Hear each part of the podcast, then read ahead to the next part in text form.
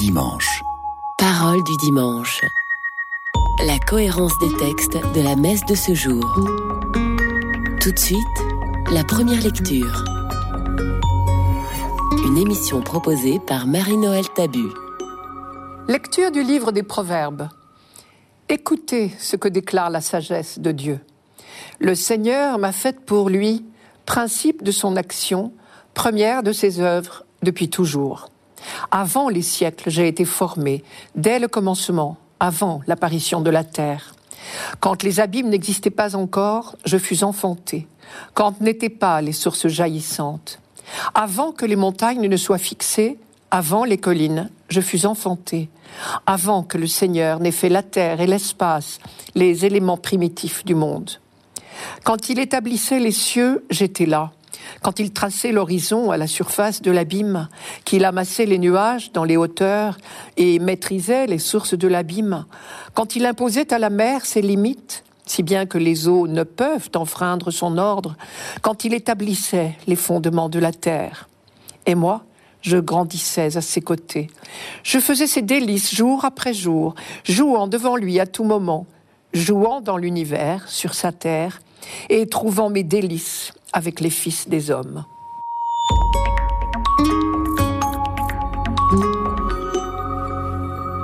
Pour les hommes de la Bible, il ne fait pas de doute que Dieu conduit le monde avec sagesse. Et le texte que nous venons de lire est une véritable prédication sur le thème Mes frères, n'engagez pas vos vies sur de fausses pistes. Dieu seul connaît ce qui est bon pour l'homme Conformez-vous à l'ordre des choses qu'il a établi depuis les origines du monde. C'est le seul moyen d'être heureux. Pour donner plus de poids à sa prédication, l'auteur fait parler la sagesse elle-même, comme si elle était une personne. Mais ne nous y trompons pas, ce n'est qu'un artifice littéraire. Première remarque, la sagesse ne parle pas d'elle toute seule. Elle ne parle d'elle qu'en fonction de Dieu, comme s'ils étaient inséparables.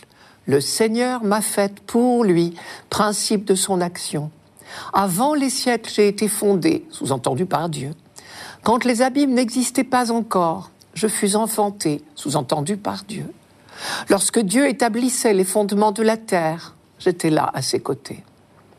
Donc, entre Dieu et la sagesse existe une relation de très forte intimité. La foi juive au Dieu unique n'a jamais envisagé un Dieu Trinité. Mais il semble bien ici que sans abandonner l'unicité de Dieu, elle pressent qu'au sein même du Dieu un, il y a un mystère de dialogue et de communion. Deuxième remarque, avant. C'est un mot qui revient très souvent dans ce passage. Le message est clair. Il y a là une insistance très forte sur l'antériorité de celle qui se prénomme la sagesse par rapport à toute création. Troisième remarque, la sagesse est auprès de Dieu et elle trouve ses délices auprès de Dieu. Elle est auprès de nous et elle trouve ses délices auprès de nous. On entend là comme un écho du refrain de la Genèse, Dieu vit que cela était bon. Et plus encore au sixième jour, tout de suite après la création de l'homme, qui était comme le couronnement de toute son œuvre, Dieu vit tout ce qu'il avait fait et voilà, c'était très bon. Du coup, ce texte nous révèle un aspect particulier et éminemment positif de la foi d'Israël. La sagesse éternelle a présidé à toute l'œuvre de création. L'insistance du texte est très forte là-dessus. On peut en déduire deux choses, il me semble. Premièrement, depuis l'aube du monde, l'humanité et le cosmos baignent dans la sagesse de Dieu. Deuxièmement, le monde créé n'est donc pas désordonné, puisque la sagesse en est le maître d'œuvre. Cela devrait nous engager à ne jamais perdre confiance. Enfin, c'est bien la folie de la foi d'oser croire que Dieu est sans cesse présent à la vie des hommes, et plus encore qu'il trouve ses délices en notre compagnie. C'est une folie, mais le fait est là. Si Dieu continue inlassablement de proposer son alliance d'amour, c'est bien parce qu'il trouve jour après jour ses délices avec les fils des hommes. Reste une question. Pourquoi ce texte nous est-il proposé pour la fête de la Trinité? Pas une fois on entend parler de Trinité dans ces lignes, ni même des mots Père, Fils et Esprit. En ce qui concerne le livre des Proverbes, cela n'a rien d'étonnant, puisque quand il a été écrit, il n'était pas question de Trinité. Non seulement le mot n'existait pas, mais l'idée même de Trinité n'effleurait personne. Au début, pour le peuple élu, la première urgence, c'était de s'attacher au Dieu unique, d'où la lutte farouche de tous les prophètes contre l'idolâtrie et le polythéisme, parce que la vocation de ce peuple est précisément d'être le témoin du Dieu unique. N'oublions pas cette phrase du livre du Deutéronome. À toi, il t'a été donné de voir pour que tu saches que c'est le Seigneur qui est Dieu. Il n'y en a pas d'autre que lui. Première étape, donc, découvrir que Dieu est un. Pas question de parler de plusieurs personnes divines. Plus tard seulement, les croyants apprendront que ce Dieu unique n'est pas pour autant solitaire, il est Trinité. Ce mystère de la vie trinitaire n'a commencé à être deviné que dans la méditation du Nouveau Testament, après la résurrection du Christ. À ce moment-là, quand les apôtres et les écrivains du Nouveau Testament ont commencé à entrevoir ce mystère, ils se sont mis à scruter les Écritures. Ils ont donc fait ce qu'on appelle une relecture. Et en particulier, ils ont relu ces lignes que nous venons d'entendre et qui parlent de la sagesse de Dieu. Et ils y ont lu en filigrane la personne du Christ, Saint Jean, par exemple, écrira Au commencement était le Verbe, et le Verbe était auprès de Dieu. Et vous savez combien cette expression en grec dit une communion très profonde, un dialogue d'amour ininterrompu. Le livre des Proverbes, lui, n'en était pas encore là.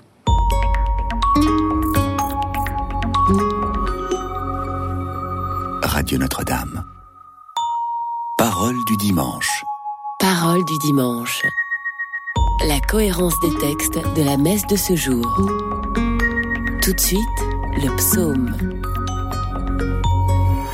Une émission proposée par Marie-Noël Tabu. Psaume 8.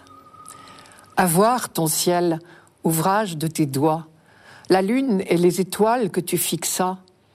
Qu'est-ce que l'homme pour que tu penses à lui, le fils d'un homme que tu en prennes souci? Tu l'as voulu un peu moindre qu'un Dieu, le couronnant de gloire et d'honneur. Tu l'établis sur les œuvres de tes mains. Tu mets toutes choses à ses pieds. Les troupeaux de bœufs et de brebis, et même les bêtes sauvages, les oiseaux du ciel et les poissons de la mer, tout ce qui va son chemin dans les eaux.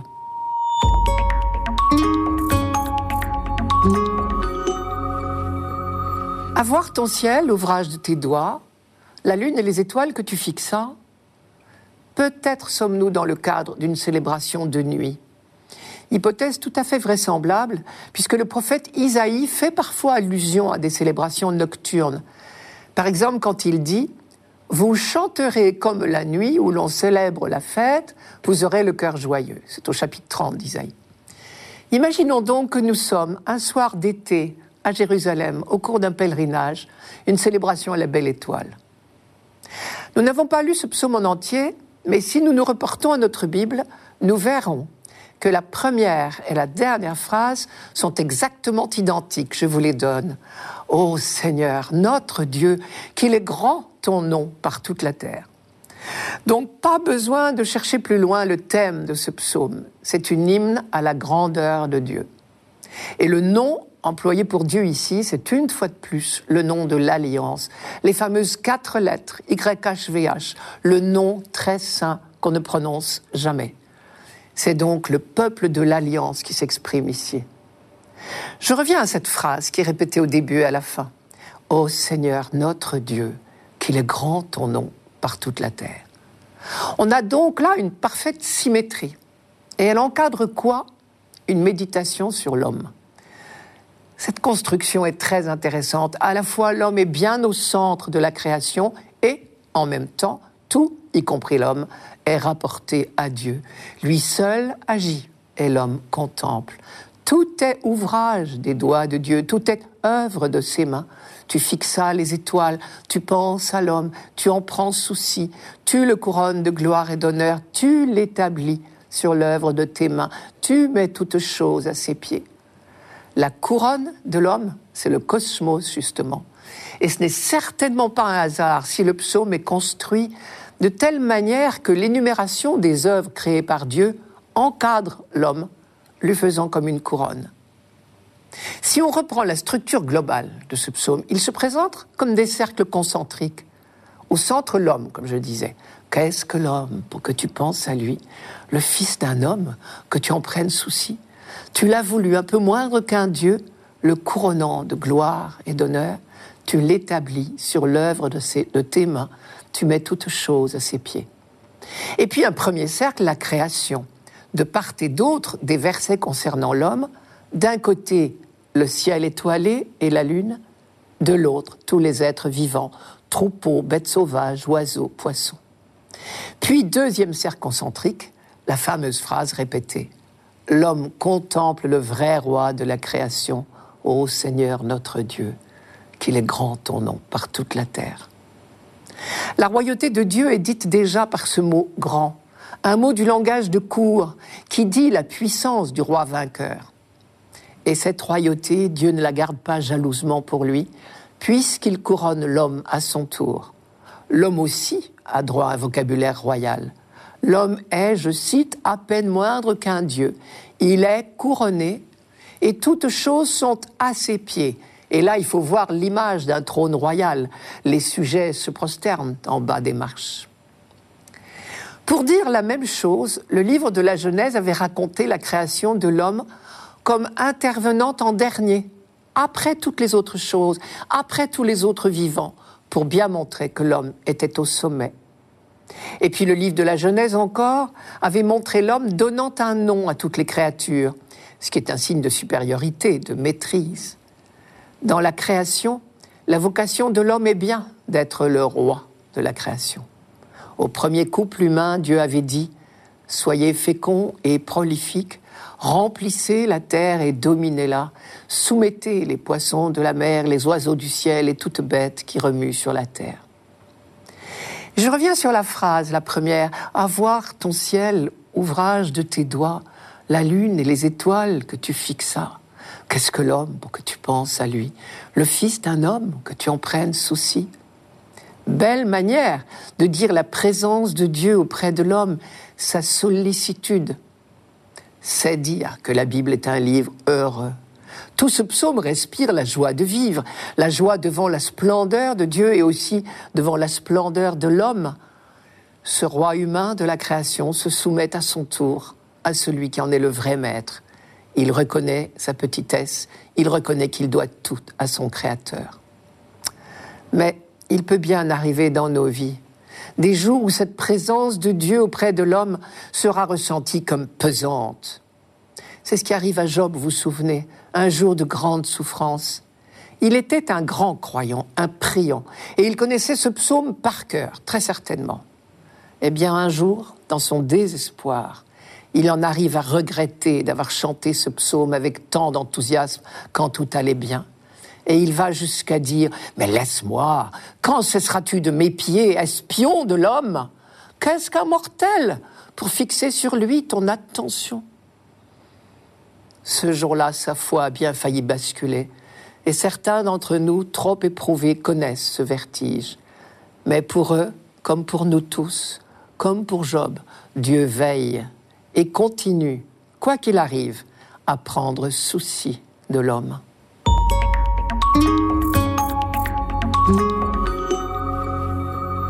Radio Notre-Dame. Parole du dimanche. Parole du dimanche. La cohérence des textes de la messe de ce jour. Tout de suite, la deuxième lecture. Une émission proposée par Marie-Noël Tabu. Lecture de la lettre de Saint Paul apôtre aux Romains. Frères, nous qui sommes devenus justes par la foi, nous voici en paix avec Dieu par notre Seigneur Jésus-Christ, lui qui nous a donné par la foi l'accès à cette grâce dans laquelle nous sommes établis. Et nous mettons notre fierté dans l'espérance d'avoir part à la gloire de Dieu. Bien plus, nous mettons notre fierté dans la détresse elle-même, puisque la détresse, nous le savons, produit la persévérance. La persévérance produit la vertu éprouvée. La vertu éprouvée produit l'espérance. Et l'espérance ne déçoit pas, puisque l'amour de Dieu a été répandu dans nos cœurs par l'Esprit Saint qui nous a été donné.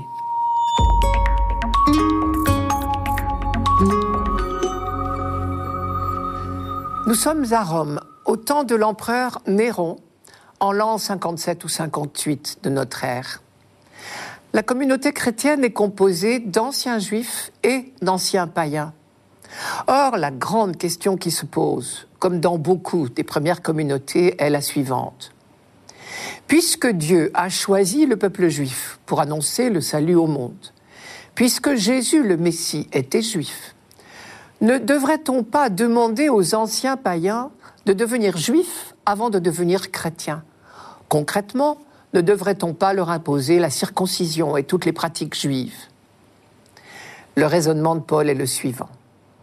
Vous, chrétiens, quel que soit votre passé, vous êtes tous égaux devant le salut, car c'est le Christ qui vous sauve et lui seul. Bien sûr, les Juifs n'avaient pas attendu les chrétiens pour savoir que c'est la foi qui sauve et non les mérites de l'homme.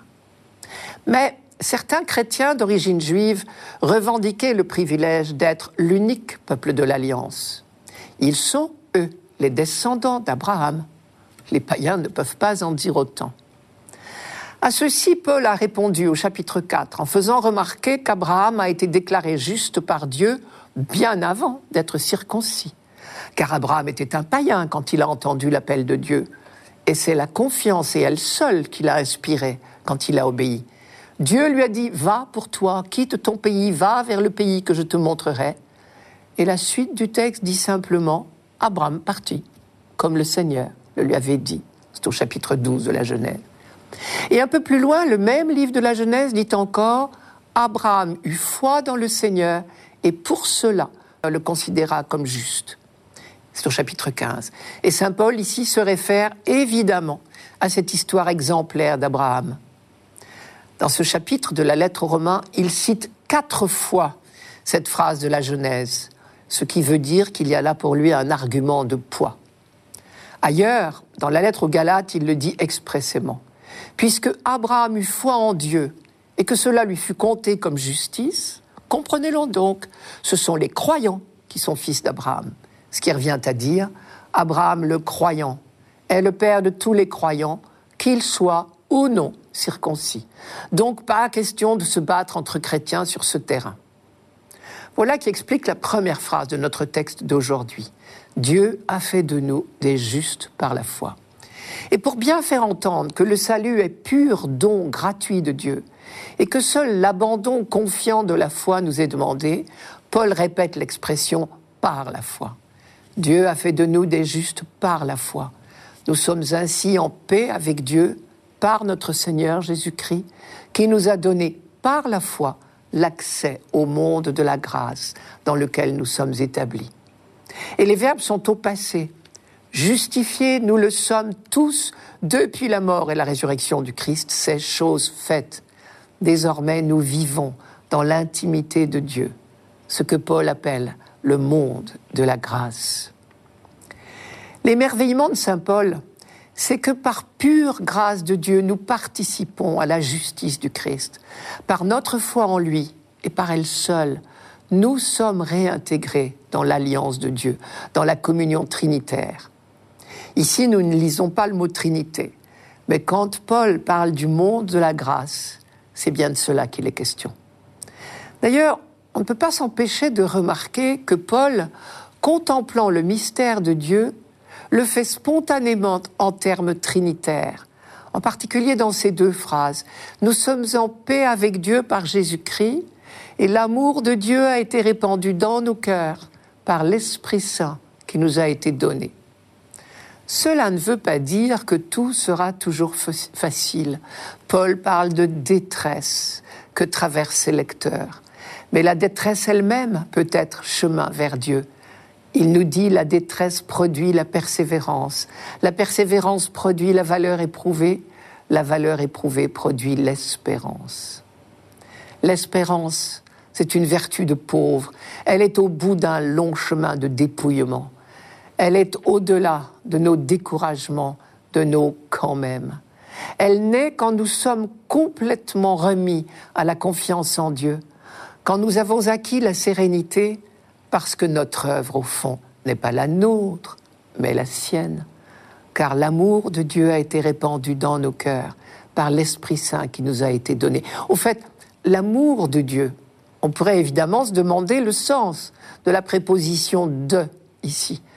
Est-ce l'amour que Dieu nous porte ou l'amour que nous portons à Dieu? Et c'est une mauvaise question l'Esprit Saint répand en nos cœurs l'amour même que Dieu porte à l'humanité, et à notre tour, nous devenons capables d'aimer. Et ainsi, peu à peu, nous entrons davantage dans la communion trinitaire dès maintenant. C'est cela que Paul appelle avoir part à la gloire de Dieu. Notre orgueil, c'est d'espérer avoir part à la gloire de Dieu, puisque l'amour de Dieu a été répandu dans nos cœurs par l'Esprit Saint qui nous a été donné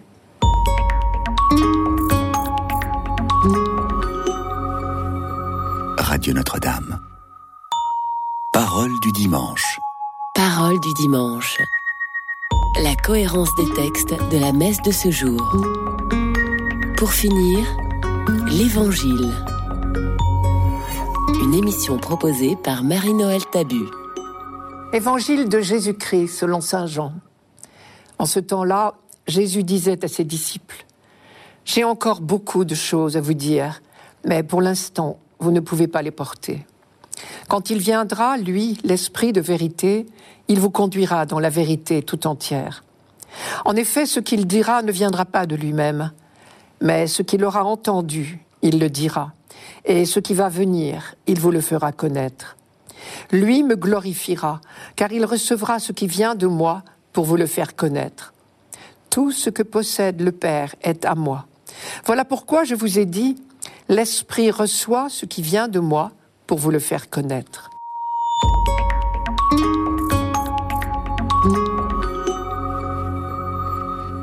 Avant de nous aventurer dans ce texte de Saint Jean, il faut plus que jamais nous habiller le cœur, comme disait Saint Exupéry. En cette dernière soirée de sa vie terrestre, Jésus n'emploie pas le mot Trinité, mais il fait beaucoup plus et beaucoup mieux. Il nous introduit dans ce grand mystère, dans l'intimité même de la Trinité. Mais pour percevoir ce mystère d'amour et de communion, il faudrait que nous lui soyons accordés, que nous soyons nous-mêmes feu brûlant d'amour et de communion. Or, nous ressemblons plutôt à du bois trop vert, mis au contact du feu. Bien difficile de le faire prendre. Ce que Jésus nous dit ici, entre autres choses, c'est que l'Esprit de Dieu, le feu, va venir en nous. Il va s'installer au cœur du bois vert. Nous sommes encore dans le contexte du dernier repas de Jésus avec ses disciples, au soir du jeudi saint. Jésus fait ses adieux et il prépare ses disciples aux événements qui vont suivre. Il révèle le maximum de son mystère, mais il y a des choses qu'ils ne peuvent pas encore comprendre. J'aurais encore beaucoup de choses à vous dire, mais pour l'instant, vous n'avez pas la force de les porter. L'histoire de l'humanité, comme toute histoire humaine, est celle d'un long cheminement. Dieu accompagne l'humanité dans sa longue marche. Et tout, au long de l'histoire biblique, Dieu s'est révélé progressivement à son peuple. Ce n'est que peu à peu que le peuple élu a abandonné ses croyances spontanées pour découvrir toujours un peu mieux le vrai visage de Dieu. Et ce long chemin de découverte de Dieu n'est pas encore terminé. Il n'est jamais terminé. Il continuera jusqu'à l'accomplissement du projet de Dieu. Tout au long de ce cheminement, l'Esprit de vérité nous accompagne pour nous guider vers la vérité tout entière. La vérité semble bien être l'un des maîtres mots de ce texte. À en croire ce que nous lisons, la vérité est un but et non pas un acquis. Cela devrait nous interdire de nous disputer sur des questions de théologie, puisqu'aucun de nous ne peut prétendre posséder la vérité tout entière. D'autre part, elle n'est pas d'ordre intellectuel, elle n'est pas un savoir, puisque dans le même évangile de Jean, Jésus dit ⁇ Je suis la vérité ⁇ Alors nous comprenons pourquoi dans le texte d'aujourd'hui, il emploie plusieurs fois le verbe connaître. Ce qui va venir, il vous le fera connaître. Il reprendra ce qui vient de moi pour vous le faire connaître. En langage biblique, on sait bien que connaître désigne une expérience de vie et non pas un savoir, à tel point que ce mot connaître est celui qui est employé pour l'union conjugale. L'expérience de l'amour ne s'explique pas, on peut seulement en vivre et s'en émerveiller. L'Esprit va habiter en nous, nous pénétrer, nous guider vers le Christ qui est la vérité. Alors, peu à peu, la révélation du mystère de Dieu ne nous sera plus extérieure, nous en aurons la perception intime. Là encore, j'entends un écho des promesses des prophètes. Je cite, Ils me connaîtront tous, du plus grand au plus petit. Je reviens sur la phrase, j'aurai encore beaucoup de choses à vous dire, mais pour l'instant, vous n'avez pas la force de les porter. Pourquoi les apôtres n'ont-ils pas la force de les porter? Parce qu'ils n'ont pas encore reçu l'Esprit Saint, semble-t-il.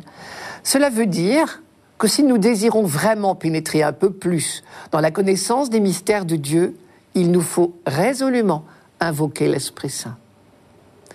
Dernière remarque, ce qui va venir, il vous le fera connaître. Ce qui va venir, n'attendons pas des révélations à la manière des voyants. Il s'agit de beaucoup plus grand.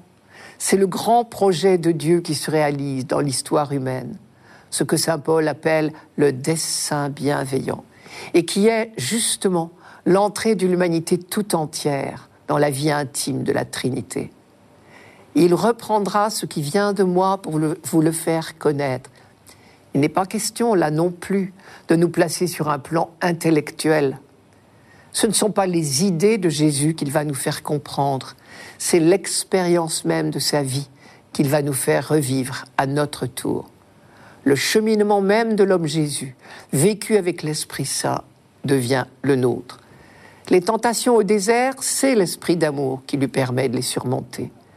C'est encore l'esprit qui le conduit dans toute sa mission, qui inspire ses paroles et ses actes, qui lui donne l'audace des miracles, jusqu'à la dernière audace de l'abandon total à Gethsemane. C'est cela la vérité tout entière du Christ, celle vers laquelle nous cheminons à travers l'expérience de nos vies. Et c'est cet esprit qui nous habite désormais et qui nous donne à notre tour toutes les audaces de la mission. On est loin d'un savoir intellectuel. C'est à l'expérience même de l'intimité de Dieu que nous sommes invités. Au fond, quand nous célébrons la fête de la Trinité, nous ne contemplons pas de loin un mystère impénétrable, nous célébrons déjà la grande fête de la fin des temps, celle de l'entrée de l'humanité dans la maison de Dieu. C'était Parole du dimanche, une émission présentée par Marie-Noël Tabu. Rendez-vous dimanche prochain.